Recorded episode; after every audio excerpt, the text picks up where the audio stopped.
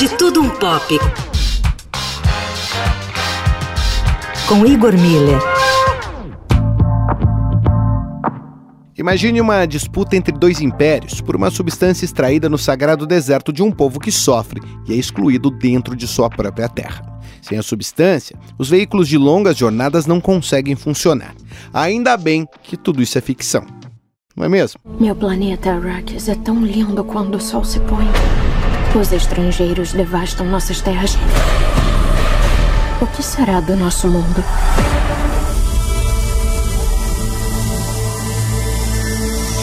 Se você olhar bem, esse é o pano de fundo de Duna, clássico de 1965 de Frank Herbert, que ganhou mais uma versão cinematográfica nesse ano de 2021, dirigido por Denis Villeneuve. Em contraste com as cenas magníficas de um mundo do futuro, as velhas querelas do passado envolvem violência, política e não podemos esquecer religião. Num futuro que nos parece distante temporalmente, mas não espiritualmente, uma família imperial trama contra outra pelo poder e pelo controle de uma substância extraída do solo do deserto.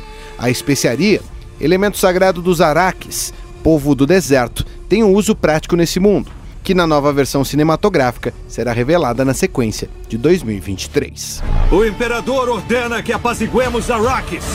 A casa Atreides obedece! As comparações com a disputa entre Rússia e Estados Unidos pelo petróleo não são gratuitas. O próprio Frank Herbert atentou para essa inspiração com a questão que se tornaria uma crise nos anos 70.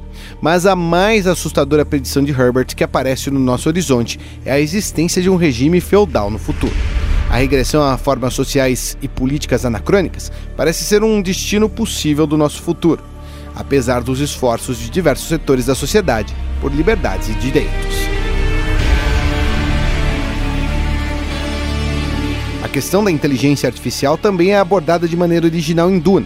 Ainda que no filme mais recente não esteja claro, houve uma grande crise envolvendo computadores, que fizeram as lideranças abandonarem as tecnologias com computação avançada, sobrando apenas as tecnologias mecânicas e biológicas.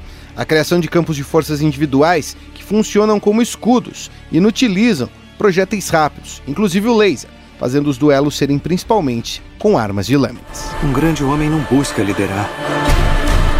É convocado e aceita. Tem que enfrentar seus medos. Está na hora. Nesse ambiente de regressão política e tecnológica, invariavelmente a religião assume um papel gigantesco na organização da sociedade de Duna. Após a quebra das máquinas, as sacerdotisas chamadas Bene Gesserits assumem uma parte importante das práticas de poder, sejam mentais e políticos, se alastrando por diversos estratos do poder. A religião potencializa a crença em sonhos divinatórios e práticas sobrenaturais, que apesar de relatados como reais, representam a alucinação da sociedade em direção a símbolos coletivos regressivos, chegando no eterno paradigma do Messias, aquele que virá, puro e revelado, para redimir todo estado de injustiça criado numa sociedade.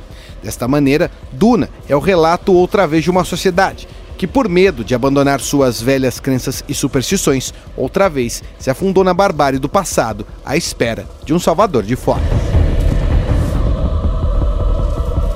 trabalhos técnicos de Moacir Biasi e Igor Miller, falando um pouco de tudo, de tudo um pop. Para o fim de tarde, Eldorado.